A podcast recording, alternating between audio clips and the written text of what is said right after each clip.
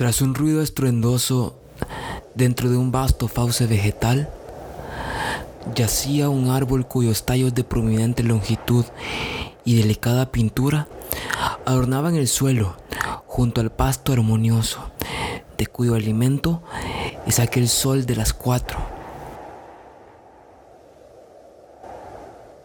Sensato era el esperar que algún día el viento derrumbase aquel árbol.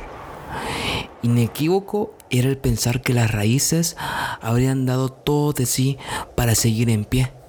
Inevitable era el final de aquel árbol que yacía adornando el suelo.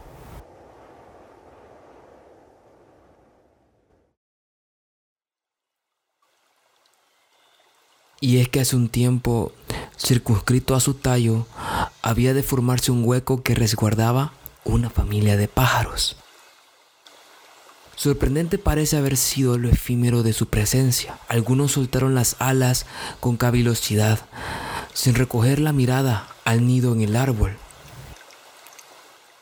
Otros, aunque desprolijo de su vuelo, con el tiempo también lo hicieron. El invierno entonces fue fatal.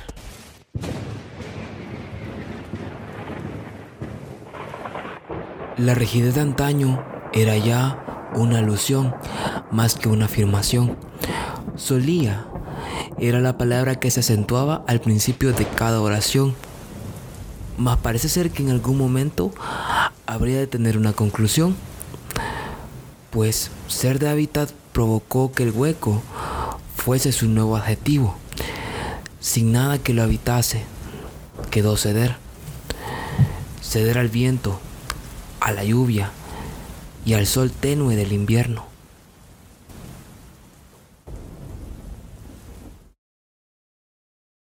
El retumbar de su caída fue el sonido más silencioso del bosque entero. El fin se acompañó al compás del clima.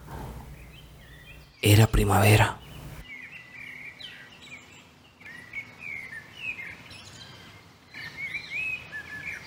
Como si fuese sorpresa, la fauna deslumbró su presencia otra vez y el sol, una vez más, acompañó a la flora con sus destellos. De ahí que el tronco del árbol caído comenzase a formar nuevas raíces. Tal parece que unas extensiones de color verde resplandeciente brotasen de él. La fauna hacía lo suyo. Dejaban la comida que ya no comerían para mimetizarse con el suelo que los abrazaba lento.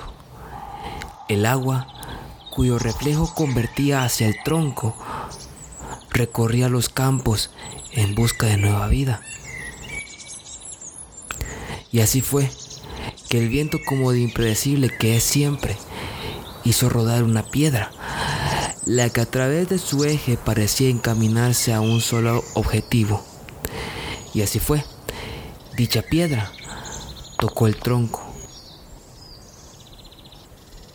Aquel tronco era diferente, no tan grande como en aquel antaño, no tan fuerte como en aquel antaño, no tan colorido como en aquel antaño, pero ya no hueco.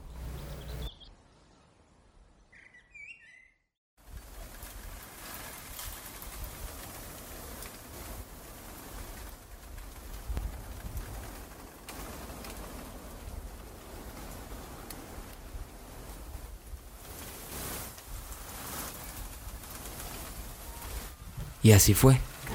Dicha piedra tocó el tronco.